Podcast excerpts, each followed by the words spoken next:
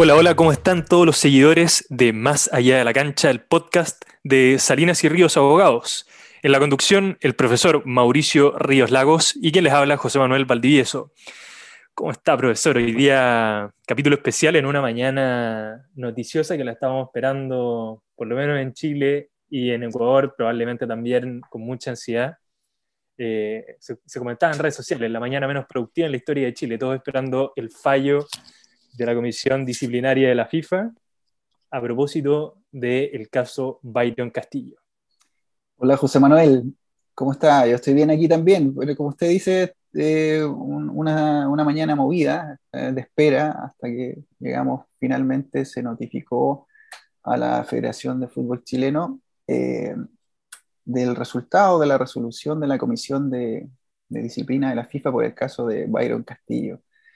Eh, le pregunto a usted, José Manuel, como hincha, antes de entrar ya en el análisis jurídico, legal, propio, como hincha, cómo, se siente con el resultado, con, con, con, el fallo, con el veredicto emitido por, por la FIFA. A ver, como hincha, primero como hincha, porque después la, creo que la, la, opinión ya que podemos entrar analizando eh, temas quizás más de fondo puede ser eh, quizás de consuelo, pero, pero como hincha obviamente uno tiene siempre la ilusión, eh, era una instancia abierta, eh, o por lo menos eso es lo que uno quería creer, eh, así que me atrevería a decir que con sueño, porque en la, en la, noche, fue, en la noche fue difícil dormir a la espera de esto, era como si se jugara el último partido, un repechaje para ir al Mundial, y en la mañana, bueno, desde muy temprano esperando, esperando el fallo. Sí, y bueno, en cuanto al, fallo, ¿qué es lo que tenemos, José Manuel? Tenemos un comunicado de prensa de la FIFA que está en el portal de la FIFA que ustedes pueden ver eh, con, con, el día de hoy. Eh, no es mucho lo que, lo que dice el, el, el fallo, o sea, el medio de... El medio de Podríamos decir que es un fallo, no sé. Eh, claro, es que tenemos primero el, el, comunicado de prensa, que tenemos que, si quiere lo podemos lo podemos leer porque si usted, no, no, no, no, nos demoramos más de más de, más, de un minuto. Más de un minuto. No sé si usted lo tiene ahí o. Sí, acá lo tengo, lo tengo a mano, que al final tenemos que entender que hay dos comunicaciones que se están moviendo. Está la comunicación oficial. Claro. Esta es la comunicación oficial para quienes no son parte. ¿ah? Claro, sí. efectivamente. Esta es la comunicación eh, que se encuentra disponible en el, en el medio digital de la FIFA que dice que la comisión disciplinaria ha tomado una decisión sobre el posible incumplimiento de Byron David Castillo Segura de los criterios de convocatoria para participar con la selección nacional de la Federación Ecuatoriana de Fútbol en ocho partidos de la clasificación correspondiente a la fase preliminar del Mundial de Qatar. Tras analizar toda la documentación recibida de las partes, la comisión disciplinaria de la FIFA ha decidido cerrar el procedimiento disciplinario que se inició contra la Federación Ecuatoriana de Fútbol. La decisión de la Comisión Disciplinaria de la FIFA se ha notificado hoy a las partes afectadas. De conformidad con el Código Disciplinario de la FIFA, las partes disponen de 10 días para solicitar la decisión fundamentada, que de ser solicitada se publicará en el portal legal de la FIFA y esta decisión puede ser recurrida ante la Comisión de Apelación de la FIFA. Claro. Esa es toda la comunicación disponible. Claro, eso es lo que tenemos nosotros que no somos parte, no, somos la federación, obviamente, ni, ni, no formamos parte de la Federación Chilena ni la ecuatoriana, eh, ni tampoco del, del, del, del equipo que esté viendo la defensa. ¿Qué es lo, el otro documento, podríamos decir así, que está circulando en los medios de comunicación, por ejemplo en EMOL, es eh, la notificación que le habría sido entregada eh, a la Federación Chilena de Fútbol, ah, que también es un contenido muy breve, es una, una página, ustedes pueden ver, eh, donde se señala que se han desestimado todos los cargos en contra de Byron Castillo. Por lo tanto, con ello significaría que no hay ningún movimiento, no hay ningún cambio. Ecuador va al Mundial, Chile tendrá que eh, buscar una nueva oportunidad para el Mundial de eh, año 2026. Eso es lo que los movemos y eso es lo que vamos a empezar a analizar. Y algo muy importante, José Manuel, empezar desde ya a destacar que no tenemos el contenido, los fundamentos de la decisión. Ni nosotros, ni las partes.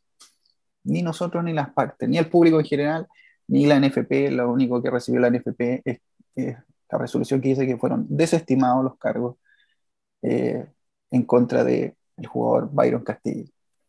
Exactamente, o sea, hoy toda la información que disponemos es que se desestiman los cargos y que se cierra el procedimiento, por lo menos en la comisión disciplinaria, y que finalmente lo que todos esperábamos y que por lo menos podemos ver eh, hace, un, hace, un, rato atrás en la conferencia de prensa, que bueno, se sigue realizando ahora mientras grabamos este episodio para nuestros seguidores, eh, muchos le preguntaban al abogado del equipo jurídico de la, de la NFP, eh, le preguntaban también al presidente de la NFP qué es lo que había pasado y en realidad la respuesta eh, no es otra más que hay que esperar, por supuesto, a que se entregue por parte de la FIFA los antecedentes de la decisión fundamentada, vale decir, el fallo, para que después se pueda apelar, que que vendría a ser ya el próximo paso a seguir, ya lo han declarado por lo menos desde la NFP, que eh, van a continuar,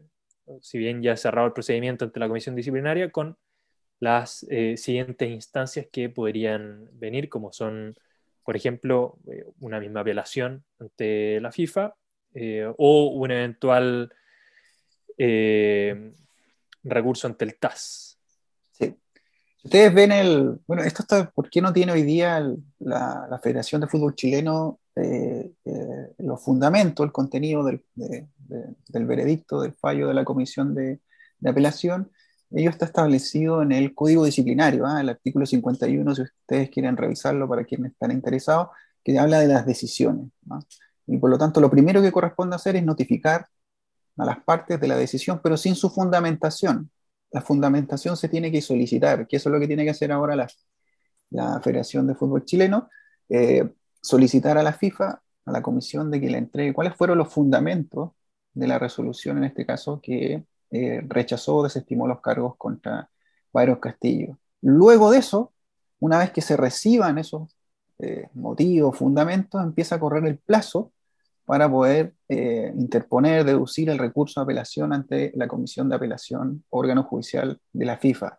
Ah, es importante acá, José Manuel, recalcar que estamos en los órganos judiciales de la FIFA, estamos al interior de la FIFA, ¿ah? organismos internos de la FIFA que están en este momento conociendo de la denuncia realizada por la Federación Chilena de Fútbol.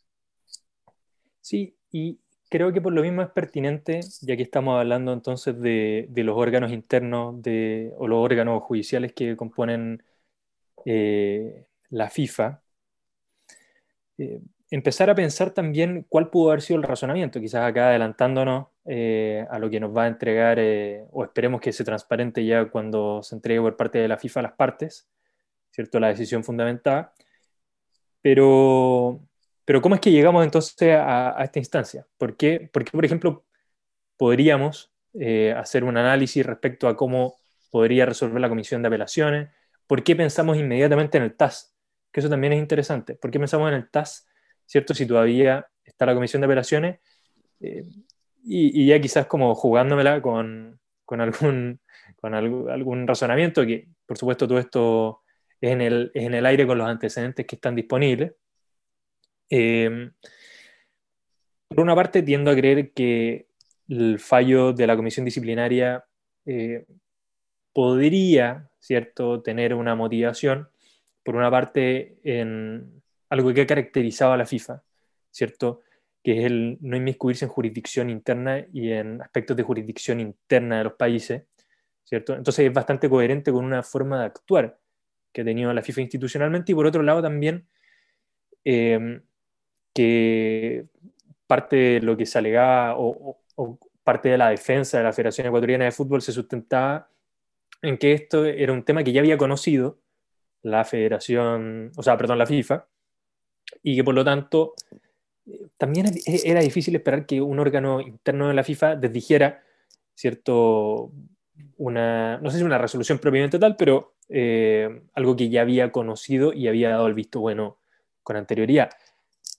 Entonces, puedo pensar que la comisión de apelaciones, eh, siendo que también un órgano interno, es difícil que, resuelva algo distinto a lo que ya se vio en, la instancia de la comisión disciplinaria.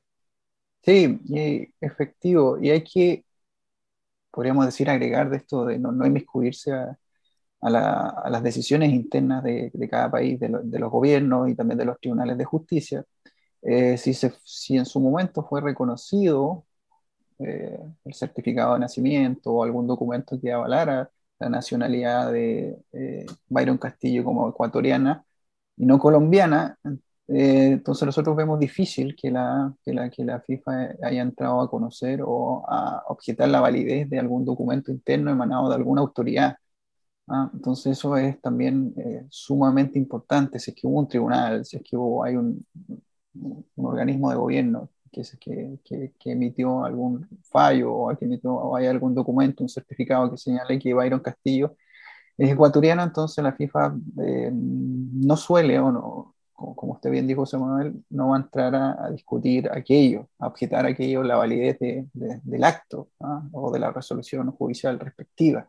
Entonces, eso es un, es un tema que, estamos, como usted bien dice, José Manuel, que estamos trabajando ahí un poco en, lo que conocemos de la información disponible, ¿ah? para ver cuáles son efectivamente los, argumentos que tomó la, eh, la, comisión para desestimar los cargos. Pero hay que, tenerlos, hay que tenerlos presentes, hay que tenerlos presentes. Y también lo otro que usted comentaba, y que es interesante analizar, eh, José Manuel, es que qué podría pasar en la comisión de apelación. Exacto. A ver, si nos situamos ya desde lo más reglamentario, eh, la comisión de apelación eh, se encuentra al igual que la disciplinaria, un poco lo que hemos visto tanto en este episodio como en el episodio anterior, que comentábamos cierto, eh, las líneas generales de lo que se venía en el caso de Byron Castillo. Se encuentra regulada también en los estatutos de la FIFA, ¿cierto? En el artículo 53, ¿ya? Y que precisamente va a conocer de los recursos, ¿cierto? Por los fallos de la comisión disciplinaria o de la comisión de ética. Y este es precisamente el caso de un fallo de, que viene de la comisión disciplinaria de la FIFA y que encuentra esta segunda instancia, ¿cierto? En un órgano también eh, interno.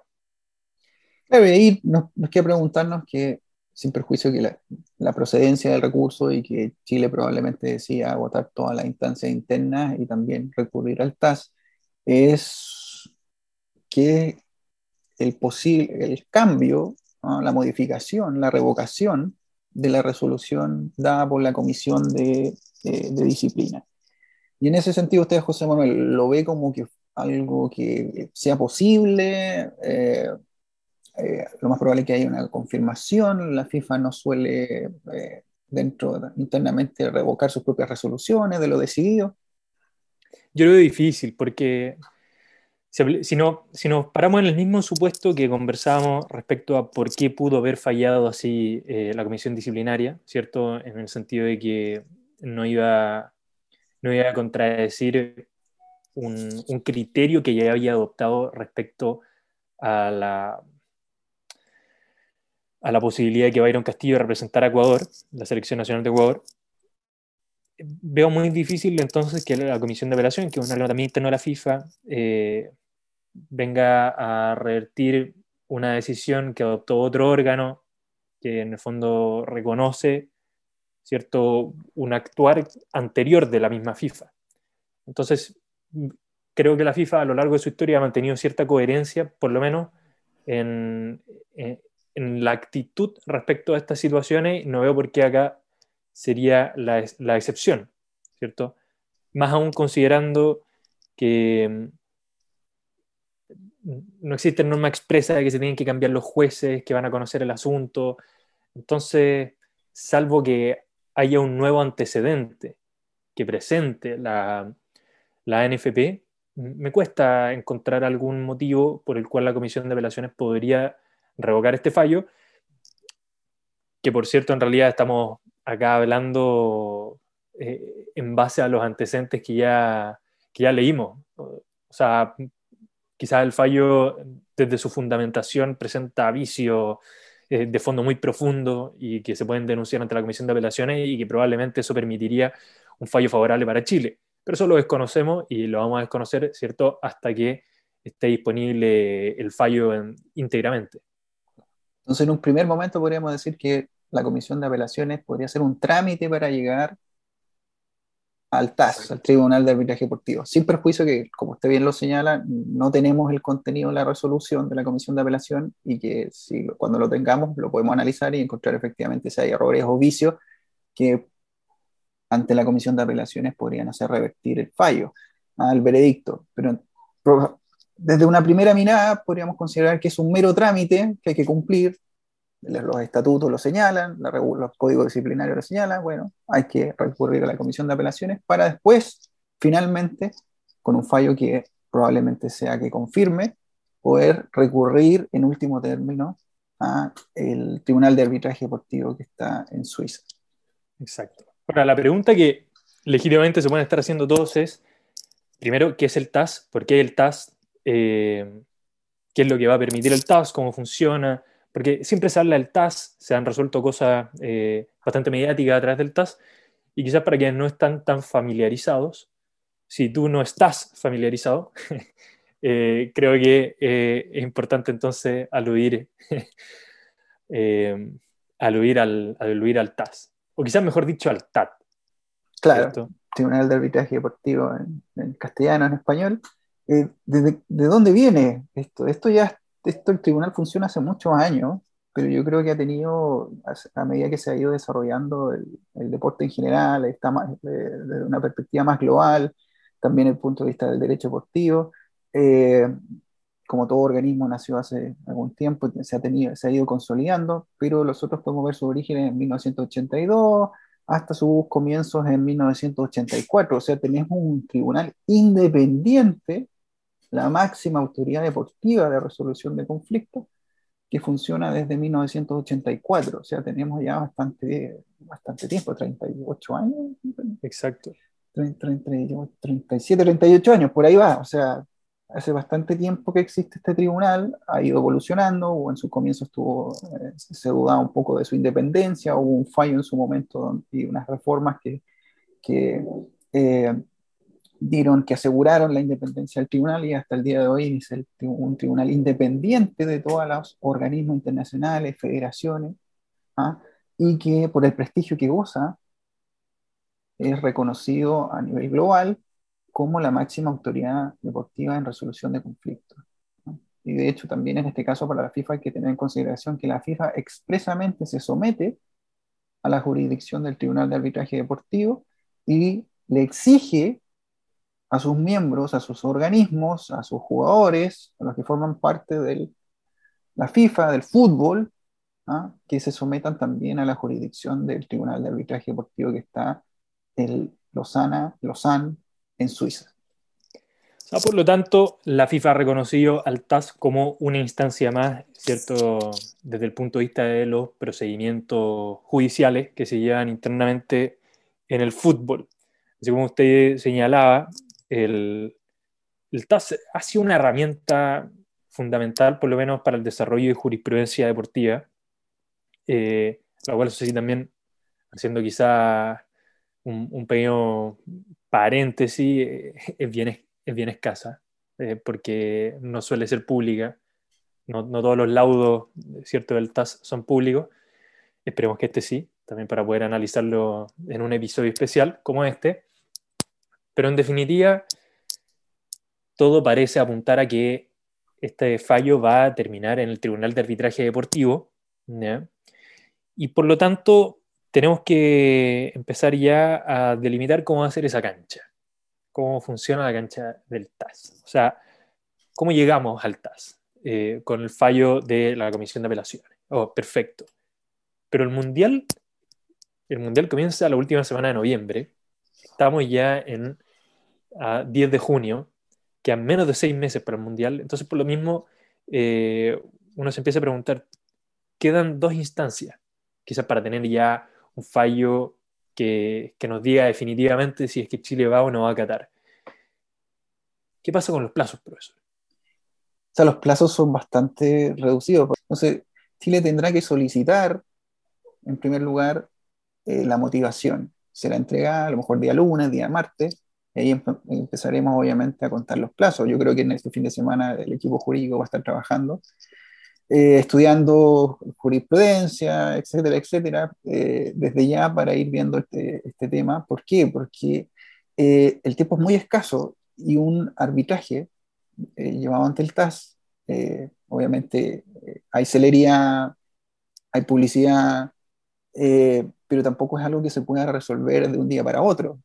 Nosotros comentamos hace un, tiempo que había ciertas comisiones o divisiones ad hoc para los Juegos Olímpicos, pero estas no son aplicables para este caso, y aquí vamos a hablar de la división de apelación del Tribunal de Arbitraje Deportivo, que es la que llega, donde va a llegar efectivamente esta causa. Entonces, eh, el tiempo es escaso. Un, arbitraje puede demorarse tres, seis meses, un año, dependiendo de la complejidad del caso. Chile no tiene, bueno, tendrá tres meses, pero Chile no tiene seis meses para resolver esto. Entonces, la rapidez que se le puede, se le va a pedir al Tribunal de Arbitraje Deportivo es, eh, es esencial. Y no solamente esta rapidez, sino que también el criterio técnico, jurídico, para resolver la controversia. Entonces, son dos aspectos muy importantes que tener, la rapidez de la resolución, porque no eh, podemos, a ver, ¿cuánto tiempo se demoró la comisión de, de apelación? Creo que el comunicado de, de, el comunicado de prensa salió el 11 de junio, o sea, el 11 de mayo, creo, si no me equivoco. Sí. Hoy día estamos a Comisión disciplinaria. Comisión disciplinaria. La comisión disciplinaria. Un mes, ¿cierto? Sí. Ya. ¿Tenemos otro mes para la, comisión de apelación? ¿20 días? ¿15 días? consideremos que. Eh, ya hay argumento, ya, ya, hay argumento, ya, ya nos han entregado con argumento.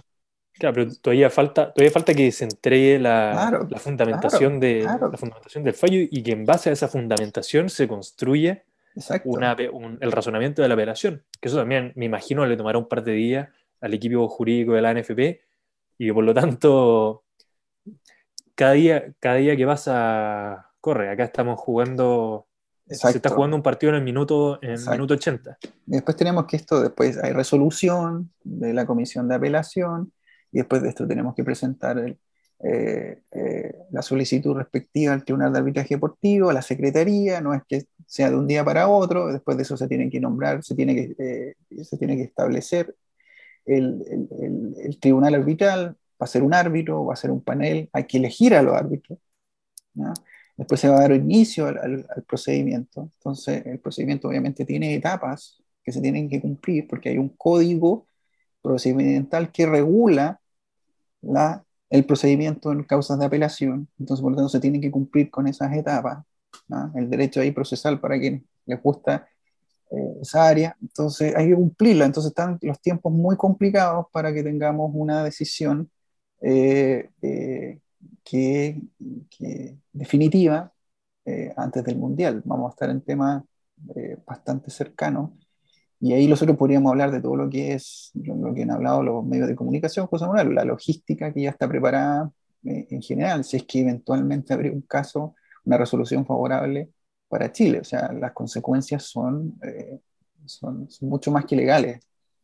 Sí, o sea, mm, no es indiferente para, no es indiferente para la FIFA eh, precisamente quién va y quién no va al Mundial. Hay, en el fondo hay, muchas aristas que envuelven esto. Esto lo conversamos también en el episodio especial de Camino a Qatar, ¿cierto?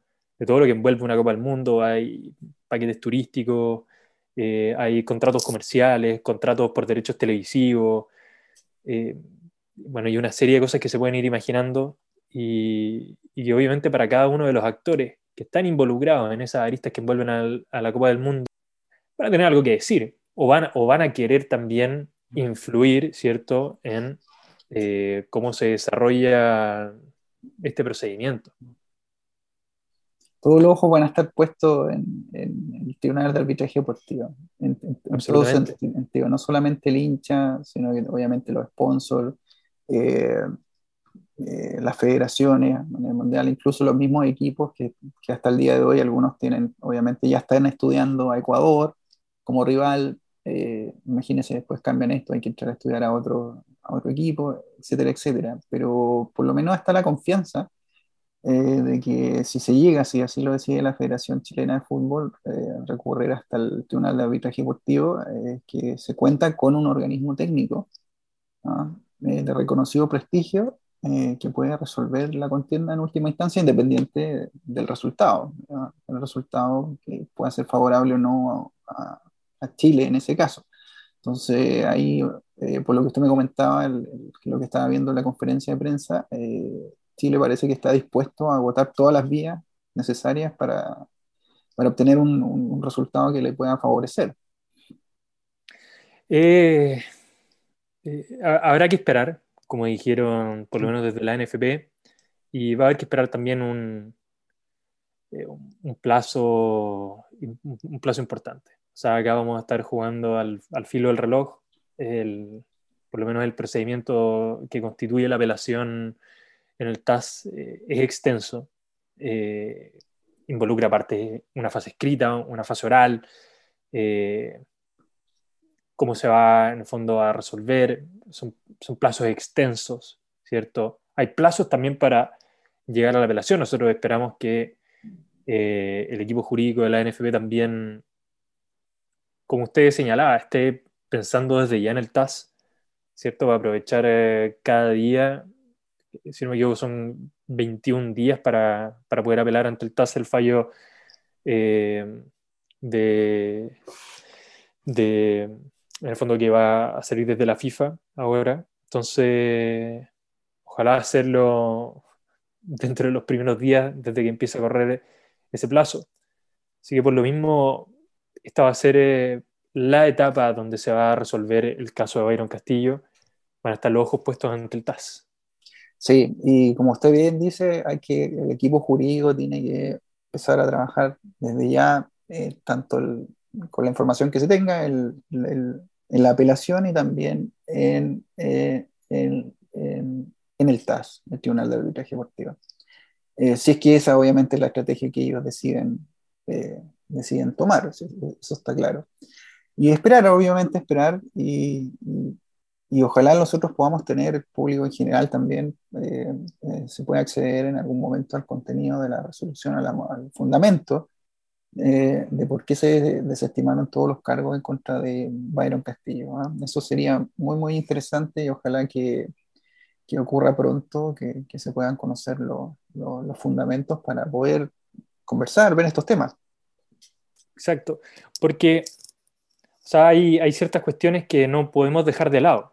Eh, y, y, que, son, eh, y por eso es tan importante tener los fundamentos que aplicó la, la comisión disciplinaria eh, respecto a este caso, porque, y, esperemos también nos permita sacar una segunda parte de este capítulo, ya, con el fallo, ya con el fallo íntegro, pero de momento no, no conocemos ninguna de las aristas porque resuelve la, la, FIFA con respecto a la responsabilidad, ¿cierto?, de la Federación Ecuatoriana de Fútbol, porque eso es lo que dice, eh, desestima, ¿cierto?, los cargos presentados contra la Federación Ecuatoriana de Fútbol, pero no sabemos cuál fue el razonamiento para que, se aplicó con respecto a eh, la nacionalidad de Byron Castillo, ¿cierto? Porque también tenemos que tener presente que hubo una data de por medio para llegar al, al desarrollo del procedimiento, eh, se han cuestionado con documentación oficial respecto a la nacionalidad de Byron Castillo, y como lo mencionamos también en el episodio anterior, acá hay disposiciones de responsabilidad objetiva contra la Federación Ecuatoriana de Fútbol que, que en el fondo nos pueden permitir eh, entender y que en parte era también lo que justificaba la, argumentación de la ANFP, que ante, o en términos más sencillos, que si es que Byron Castillo, independiente de la intención que hubiese habido o del conocimiento que hubiese habido por parte de la Federación Ecuatoriana de Fútbol, si se hubiera incumplido en respecto a una falsificación de nacionalidad, igualmente era responsable la Federación Ecuatoriana de Fútbol. Eh, y desde el punto de vista de los estatutos de la FIFA, la comunicación que se ha hecho el día de hoy no satisface, por lo menos, la gran interrogante. ¿Cómo se ponderó eso? Sí, ahí también los invitamos a, analizar, a ver la primera parte, porque al final vamos a tener que colocarle como, esta, esta es la segunda parte, el día de hoy el capítulo segundo de Byron Castillo, después vamos a tener un tercero, vamos a tener la trilogía, cuando podamos analizar el, contenido del fallo.